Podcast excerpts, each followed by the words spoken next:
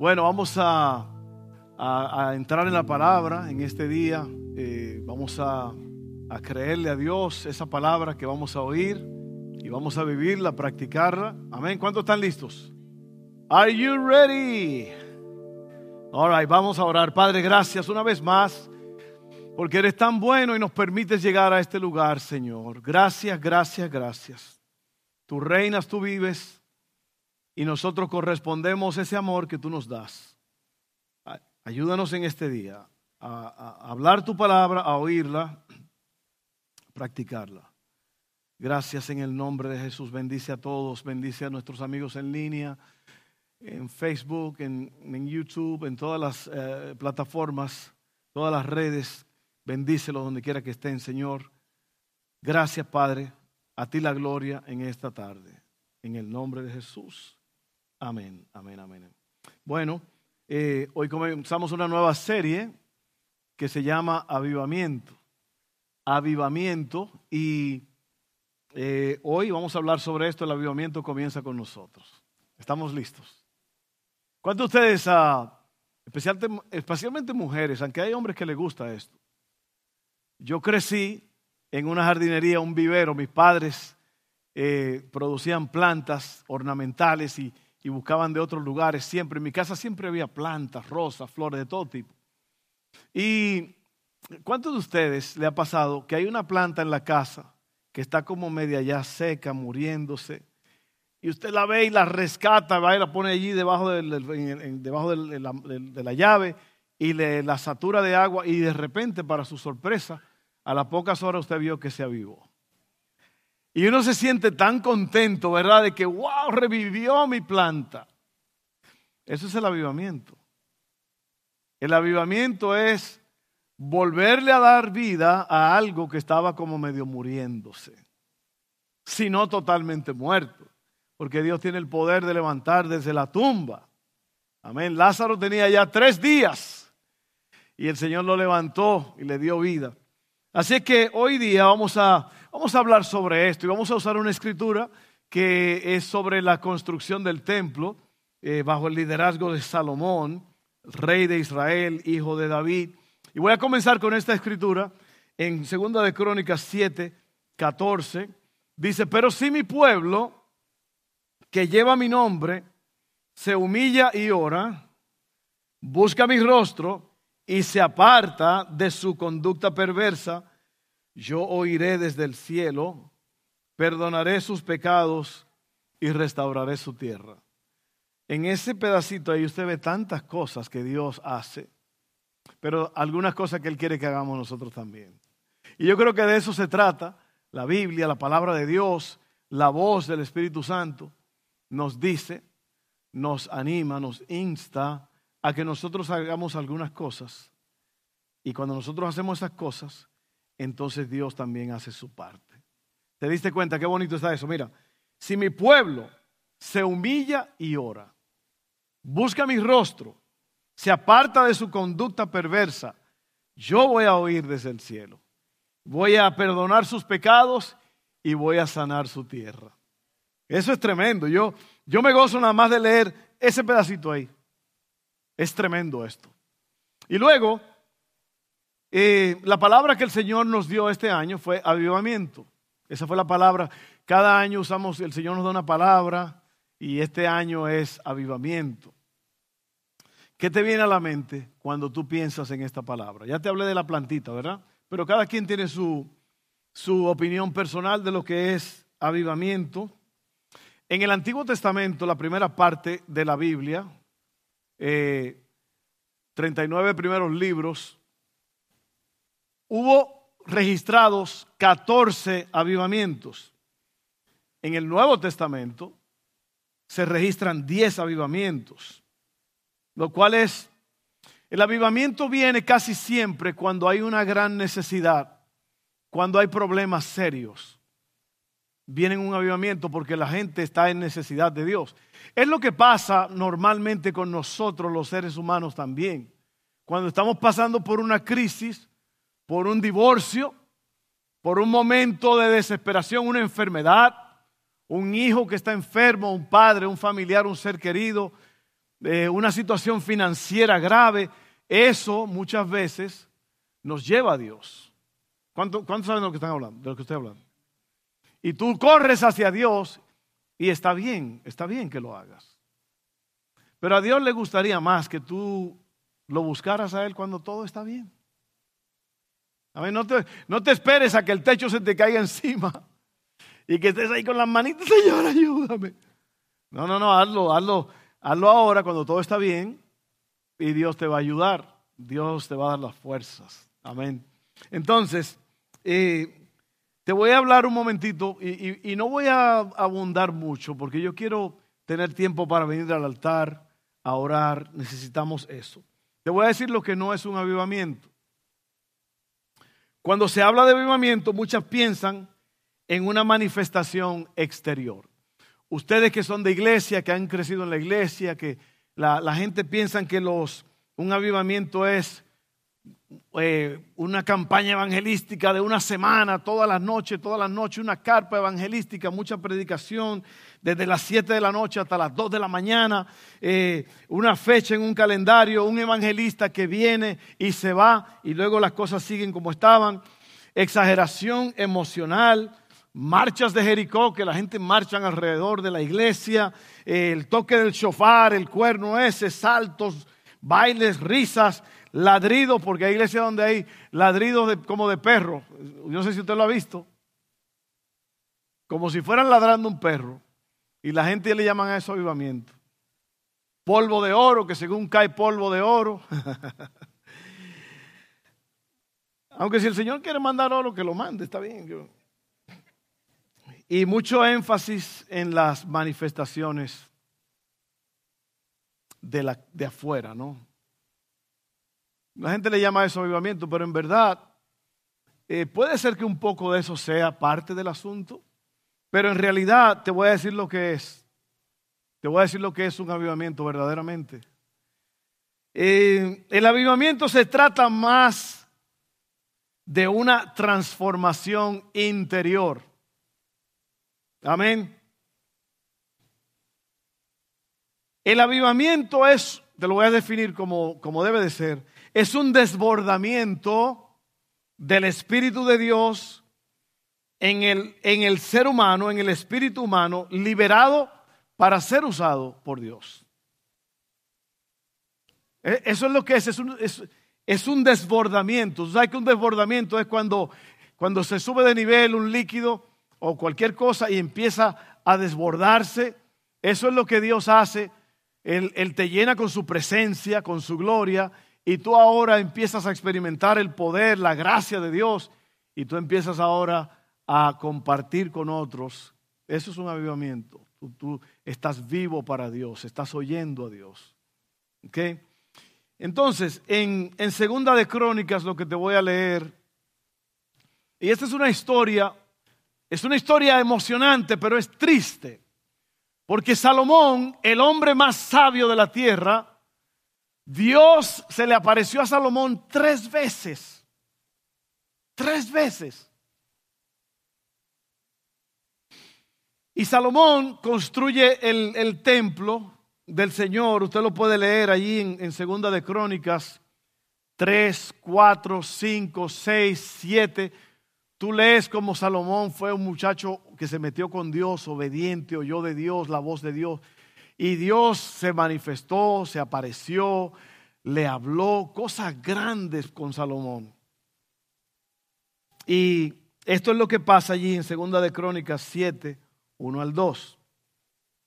Después de todas esas cosas emocionantes, Dios le dice a Salomón esto. Dice, cuando Salomón terminó de orar, cayó fuego del cielo que consumió los sacrificios y las ofrendas quemadas y la gloriosa presencia del Señor llenó el templo.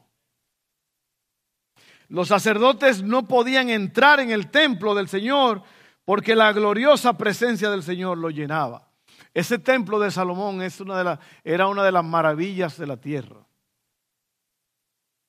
Se, se pasó 14 años, creo, construyendo el templo. Y no pueden ni entrar los sacerdotes al templo. Un templo tan grande, tan maravilloso, tan increíble. Y no pueden entrar porque la gloria de Dios desciende y llena la casa. Entonces, al leer esto, vamos a ver ciertas cosas, cuatro puntos, y yo quiero que tú entiendas esto, qué es lo que pasa, cómo es que Dios trabaja con el ser humano. Número uno, un derramamiento de la presencia de Dios. Eso es lo que es el avivamiento. Tiene que ver con un derramamiento de la presencia de Dios.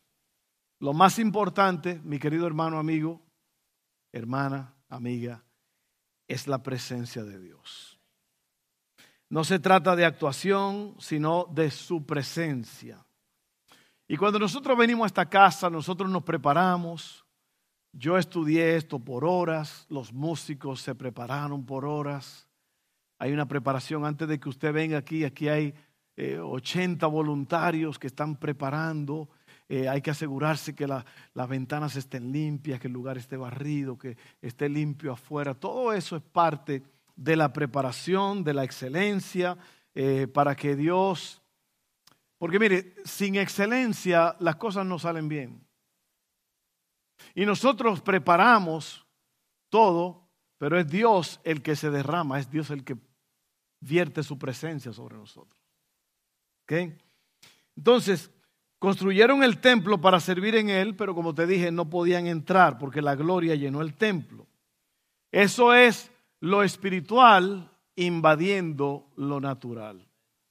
Lo espiritual invadiendo lo natural. Y yo quiero decirte que lo natural es la vida que, lo, que es esto, lo natural, lo que tú puedes palpar, lo que tú puedes ver, tu familia, tu trabajo, tu casa, tus cosas. ¿Y qué si tú permitieras que lo, lo espiritual, lo de Dios, toque todas las áreas de tu vida natural. Sería tremendo.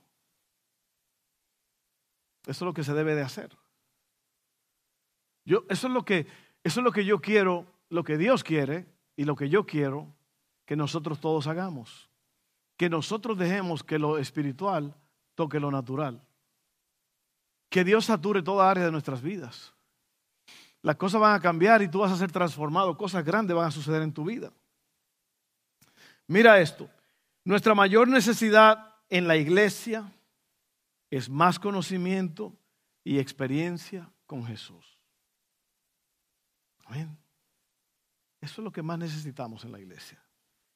Salmo 26, 8 dice, yo amo tu santuario, oh Señor, el lugar donde mora tu gloriosa presencia. Tú sabes lo que pasa es que cuando el pueblo de Dios se reúne, por eso te dije ahorita, Miren cuán bueno y cuán delicioso es que los hermanos habiten juntos y en armonía, porque allí Él envía bendición y días largos. Eso es verdad, Dios, Dios hace eso. E, e, el, el hecho de que tú llegaste aquí a este lugar hoy ya te ha dado una ventaja grande. ¿Lo entiendes? Yo espero que lo entiendas. El hecho de que tú viniste a esta casa, ya tú estás recibiendo una bendición. El salmista por eso dice, yo amo tu casa, tu santuario. Y luego en segunda de Crónicas 7:3 dice, cuando todos los israelitas vieron que el fuego descendía y que la gloriosa presencia del Señor llenaba el templo, cayeron postrados, rostro en tierra, y adoraron y alabaron al Señor diciendo, Él es bueno, su fiel amor perdura para siempre.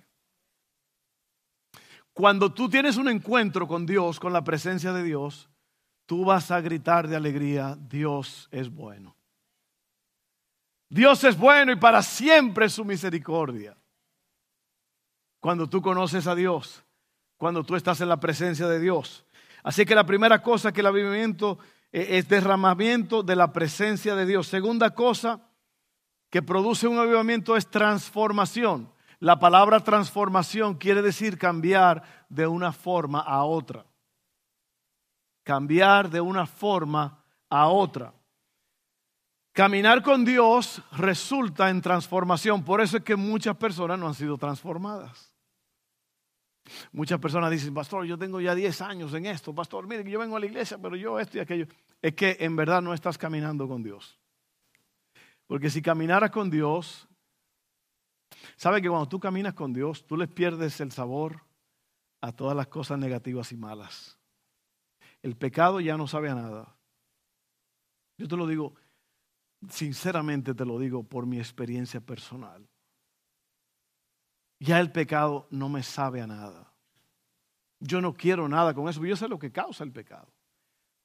Yo sé lo que causa. Entonces mira esto. Voy a leer esto y yo quiero que tú oigas bien porque es una realidad muy pesada esta. ¿eh? Muchas personas aparentemente tienen una vida normal porque se les ve haciendo cosas normales. Detrás de esa vida aparentemente normal hay cosas escondidas. ¿Ok? Cosas desagradables que han tomado control y ya no se pueden contener. La pregunta es, ¿cómo puedo yo retomar el control de mi vida y vivir una vida normal y agradable ante los ojos de Dios? Hay ciertas cosas que nos controlan o que potencialmente pueden controlarnos. También hay ciertas cosas que indican que algo nos controla. Cuando se trata de un comportamiento fuera de control, a menudo reaccionamos con negación, racionalización y excusas. Pero la verdad es que nuestro corazón sabe la verdad de las cosas. ¿Qué te estoy diciendo con esto? Mira, cuando el Señor te toca, te habla, te llena, Tú le dices al Señor, como le dijo Isaías, capítulo 6 creo de Isaías. Tú le dices, sí Señor, aquí estoy, heme a mí, heme aquí, envíame a mí. Señor, sí, ayúdame Señor, cámbiame. Cuando la presencia de Dios te toca, ya tú no andas escondiendo. Cuando hay una persona que está fuera de control, tiene un comportamiento fuera de control, tiene una doble vida, oye bien, una doble vida es que tú tienes una cara, pero detrás de las cortinas tú estás haciendo otra cosa. Tú estás haciendo algo que nadie sabe. Tú estás involucrado con otra persona que no es tu esposa, tu esposo. Y tú estás, tú crees que nadie lo sabe, pero Dios lo sabe. Dios lo sabe. Y tú piensas que no va a haber consecuencias, pero cuando Dios diga, ya se acabó el recreo, tú vas a ver, porque la Biblia dice que Dios es amor, pero que también es fuego consumidor. Dice la Biblia, de Dios nadie se burla. Todo lo que la persona siembra, eso es lo que va a cosechar. Así que hermano querido, hermana, amigo, amiga, si tú tienes una doble vida, si tú estás haciendo algo a escondidas, tienes que sacarlo a la luz porque tienes que arrepentirte antes de que Dios lo saque a la luz, porque dice Pablo que todo va a salir a la luz. Ya está a la luz de Dios, ya Dios lo sabe. Entonces, eso es lo que Dios quiere, que tú te metas en su presencia para que tú seas transformado. Para que Dios te ayude con eso que tú estás, con lo cual tú estás batallando. Y yo sé de esto, mi hermano, yo sé de esto porque yo tengo que lidiar con esto todos los días. Comportamiento fuera de control.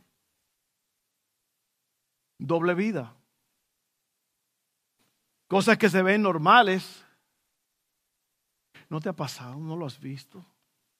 Pero el vecino, él se veía buenísimo. Y mira ahora lo que hizo. Le descubrieron 50 mil imágenes en su computadora de niños. Doble vida. Doble vida. Nadie lo sabe. Entonces, lo que yo quiero hacer ahora es ayudarte. Yo no quiero, yo no estoy hablando a nadie, yo no estoy sacando los pecados de nadie a la luz. Pero lo que yo te estoy diciendo es que tu doble vida pronto se va a saber. Y por eso que Dios quiere llenar tu casa, tu vida, y entonces transformarte. Para que tú no tengas que pagar esas consecuencias espantosas. Amén. Transformación es cambiar de forma. Necesitamos una transformación. Necesitamos un avivamiento. Amén. La tercera cosa que va a suceder, después que Dios derrama su gloria, su presencia, vas a ser transformado, luego van a ser una pasión en ti. Necesitamos ser un pueblo de pasión. Tu mejor ministerio saldrá de tu mayor pasión. La pasión no es exageración o emoción, sino fuego dentro de ti. un deseo grande. Romanos 12, 11 dice, no sean nunca perezosos, más bien trabajen con esmero y sirvan al Señor con entusiasmo. La gente va a notar si tú estás en la presencia de Dios por la forma en que tú te comportas. Si tú siempre estás así como caído, es que tú no estás caminando con Dios. Así que el Señor quiere traer pasión a tu vida. Tu pasión es tu responsabilidad. Pon tu corazón en lo que sea que tu mano encuentre para hacer. Todo lo que hagas, sea de palabra o de hecho, hazlo para el Señor y no para los hombres. Amén. Y por último, dedicación de todo corazón. Eso es lo que va a pasar. No solamente va la presencia de Dios, va a traer transformación, luego va a traer pasión, un deseo grande de servirle a Dios y estar comprometido con las cosas de Dios. Luego viene la dedicación de todo corazón. Esto es, un, esto es comprometerse y apartarse para el propósito del reino. Dios derrama su presencia. Respondemos con humildad y empezamos a ser transformados. Dios produce una mayor pasión en nosotros, nos dedicamos a la casa de Dios y su reino se extiende.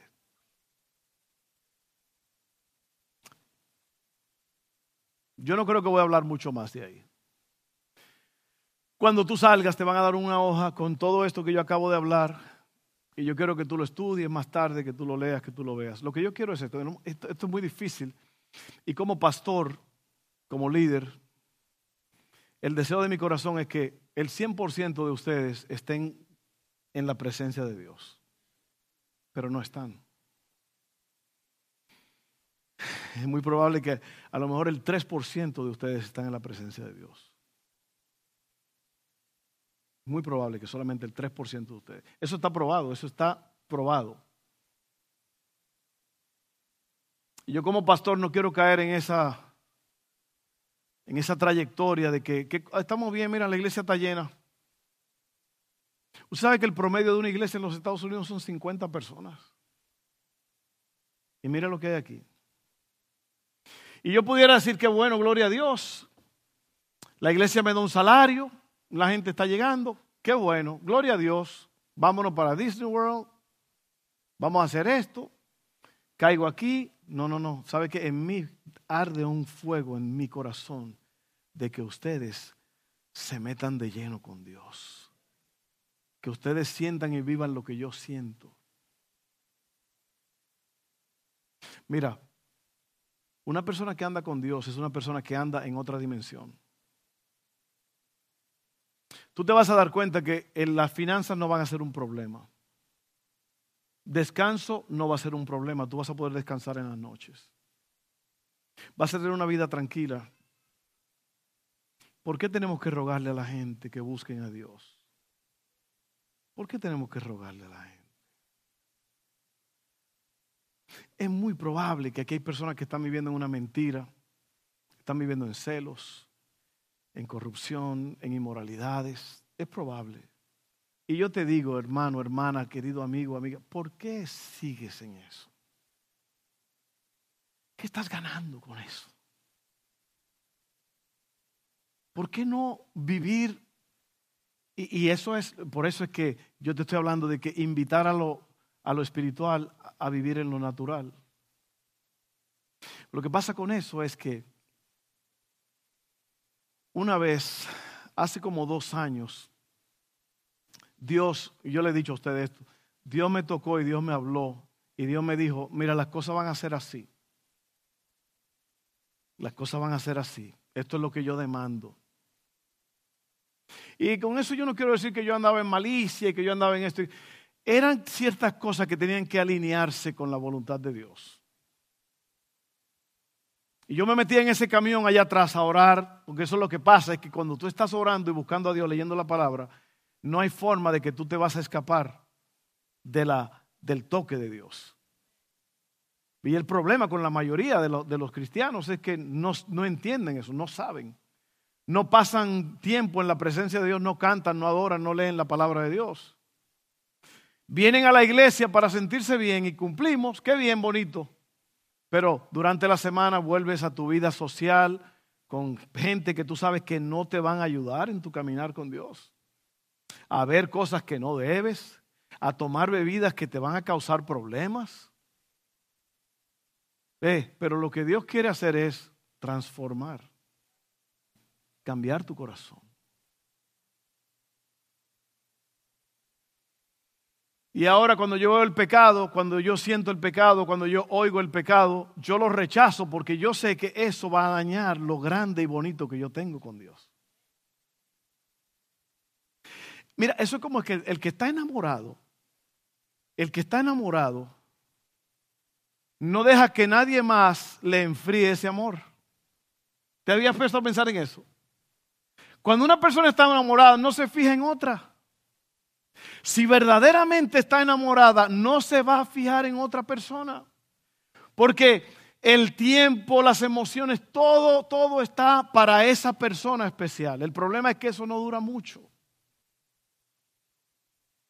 ¿Sabe lo que pasó con Salomón? Si tú lo lees allí, es una cosa tan triste. Después de haber tenido tres encuentros con Dios, Salomón, ¿sabe lo que hizo? Tenía un montón de mujeres y, la Biblia dice que ellas, dice, ellas en su vejez lo apartaron de Dios. Salomón empezó a adorar dioses satánicos.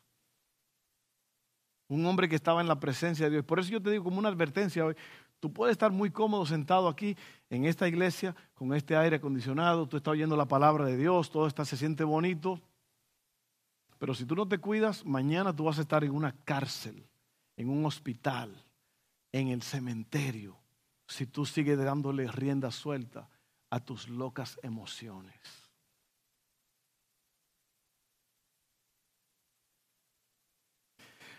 Me estoy volviendo loco por tu culpa más que un loco. Así es.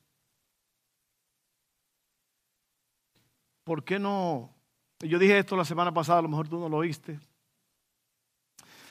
Y hermanos, si, yo, le hablo un poco fuerte, drástico, no es por, por caerle encima a ustedes. Es porque yo te quiero ver triunfar. Amén. Yo dije esto la semana pasada y te lo vuelvo a repetir. Los hospitales están llenos de personas que sabían lo que tenían que hacer, pero no lo hicieron. Deja la grasa, deja la sal, deja el azúcar. Yo conozco personas, Ronald, que le ponen la comida en la mesa y ni siquiera la prueban, agarran el salero.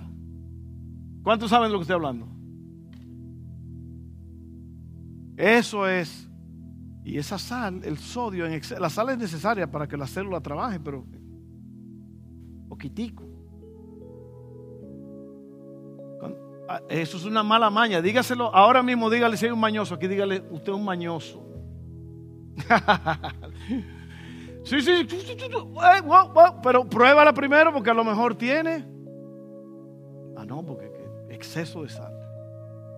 ¿Usted sabe cuántas personas están en el hospital por exceso de grasa y sal? Las arterias tapadas. Los hospitales están llenos de gente que sabían lo que tenían que hacer, pero no lo hicieron. Las cárceles están llenas de personas que sabían exactamente lo que tenían que hacer y no lo hicieron. Yo he hablado con unos cuantos. Yo le dije, mira, haz esto, esto y esto, y no te va a pasar. Ah, no. no, no, no, Hay personas que hay que hablar al revés. Dile, ¿sabes qué? sigue haciendo todo lo malo que está haciendo, sigue haciéndolo. Y a lo mejor psicológicamente no lo hacen. Pero mucha gente termina haciendo lo que uno le dice que no hagan. Trata eso con un niño la próxima vez. Dile a un niño que haga lo que, lo que tú le estás diciendo que no lo haga, a ver qué va a pasar.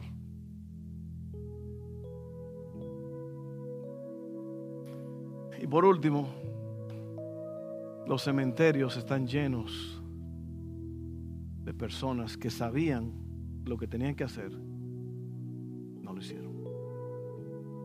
Yo sé que no debo meterme en ese carro borracho, pero Y ese no es el problema. A veces mueren solos, pero a veces se llevan una familia por delante. Yo lo sé porque mi suegro era médico forense.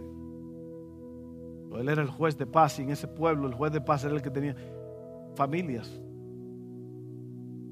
Familias, porque alguien se estaba borracho y se llevó una familia entera. Por... Aquí hay una familia ahora mismo que ha sufrido la consecuencia de eso. Un hombre borracho se lo llevó por enfrente. Y, y mis hermanas queridas están hoy día pagando las consecuencias de eso. ¿Tú te imaginas? Qué cosa más espantosa. Bueno, vamos a dejarlo ahí. Revival iba a decir, avivamiento, que es lo mismo, ¿no? Deja que el Señor te llene con su presencia. Amén. Deja que te transforme. Apasionate entonces y luego dedícate con todo tu corazón a la obra de Dios. Y qué bonito va a ser tu, tu, tu vida, tu final. Porque hay un final dichoso, dice la Biblia, para los que aman a Dios. Amén. Porque en realidad no es un final, es una continuación. El creyente pasa de muerte a vida. Amén. Vamos a orar ahora mismo. Vamos a orar para que Dios nos ayude con esto. Ah, piensa en lo que acabamos de hablar y pídele a Dios, Señor, ayúdame ahora, Señor, transfórmame, Señor, lléname, lléname con tu presencia. Yo voy a buscar tu presencia, yo voy a buscar tu gloria.